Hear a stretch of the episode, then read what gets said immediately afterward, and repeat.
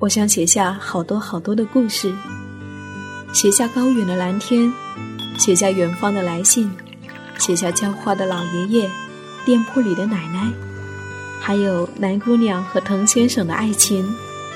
我想写下亲爱的生活，写下这一切正在生活里发生的朴素、善良和美好。我是夏意。这里是荔枝 FM 一四六四九，亲爱的生活，亲爱的生活。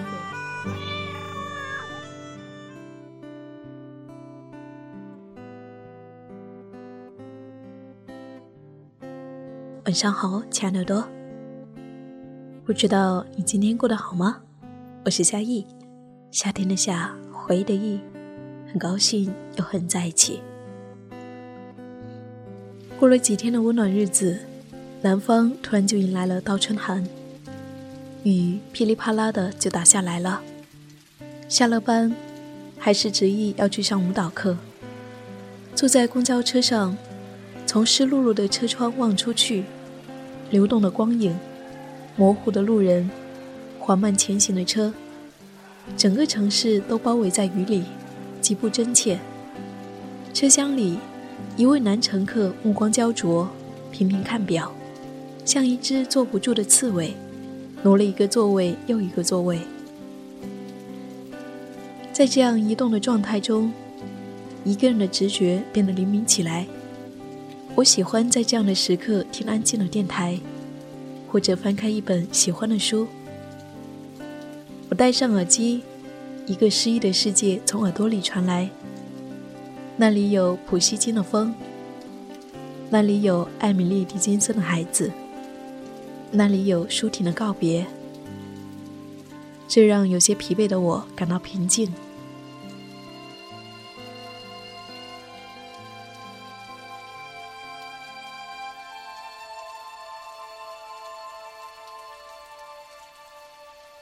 人的一生，应当有许多停靠站。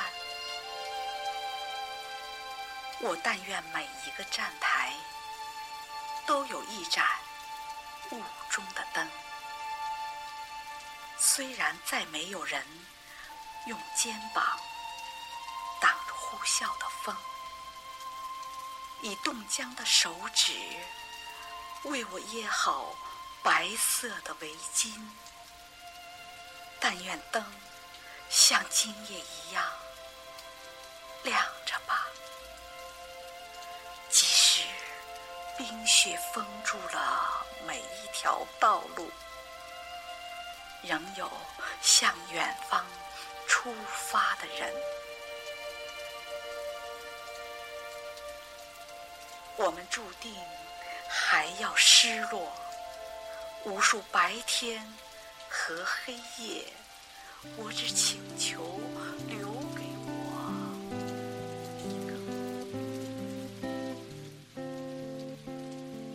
在异乡，在刚刚走出象牙塔的日子，社会就像一张网，一不小心，我们就会踏空掉落下来。每一次成长，似乎都隐含着拔节的疼痛。在一些疲惫的日子，如果没有了这些细碎美好的相伴，生活又该如何度过呢？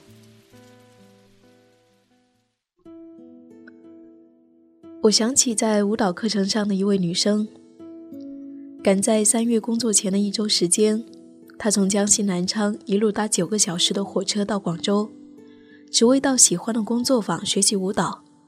那一周的时间，她住在青旅，晚上上舞蹈课，白天坐公车，逛菜市场，压马路，去书店，看美术展览，以自己的方式了解这一座陌生的广州城。他来的第二天，我在课上遇见了他，娇小的个子，发尾有些微卷的长发，眼镜框后藏着一双不大的眼睛。我们一起上完了一节即兴的舞蹈课程，我们学着放慢一百倍的速度去行走，每一步抬起脚尖都慢得似乎可以听见关节转动的声音，每一次深深的呼吸。都在那一刻变得如此纯粹。整个世界安静下来，我们开始关注那一具在忙碌的生活中常常被忽略的躯体：旋转、起身、前倾、后仰。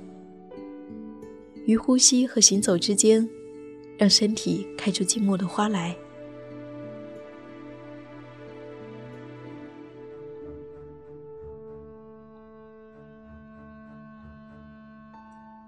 如今他已经毕业五年，临近三十的年华，却依然像个孩子一样，听凭内心的直觉，去尝试学习零基础的现代舞，在原本平淡无奇的日子里，来一场浪漫而任性的出走。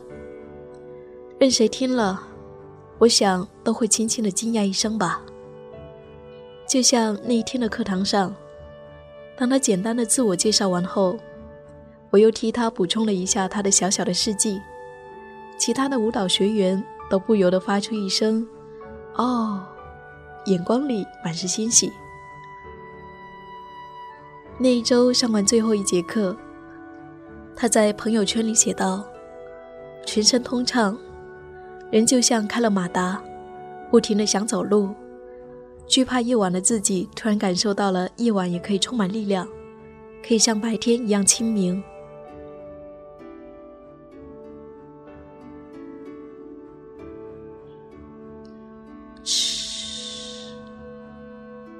亲爱的顾客您好，杨基站已经到了。半个多小时后，公交车到站了。朝着舞蹈室的方向，我微笑着向前走去。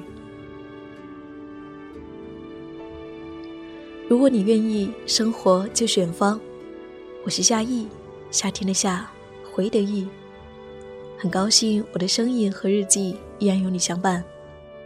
晚安，每一个。亲爱的你，愿你今夜好梦。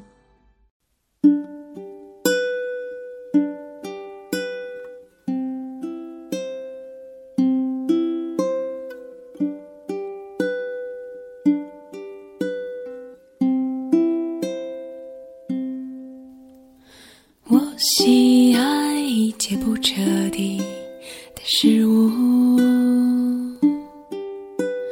细雨中。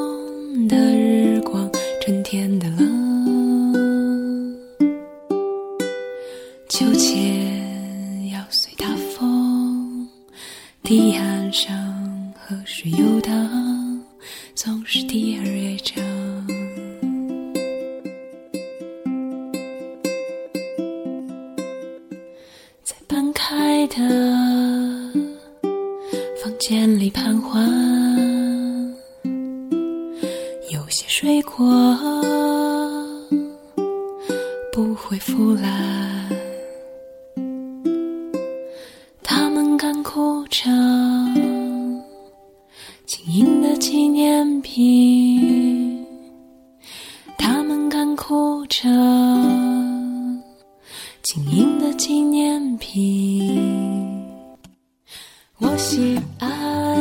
一切不彻底的事物。湖泊里的时间，灰暗火，一生都在半途而废，一生都在怀抱热望，夹住头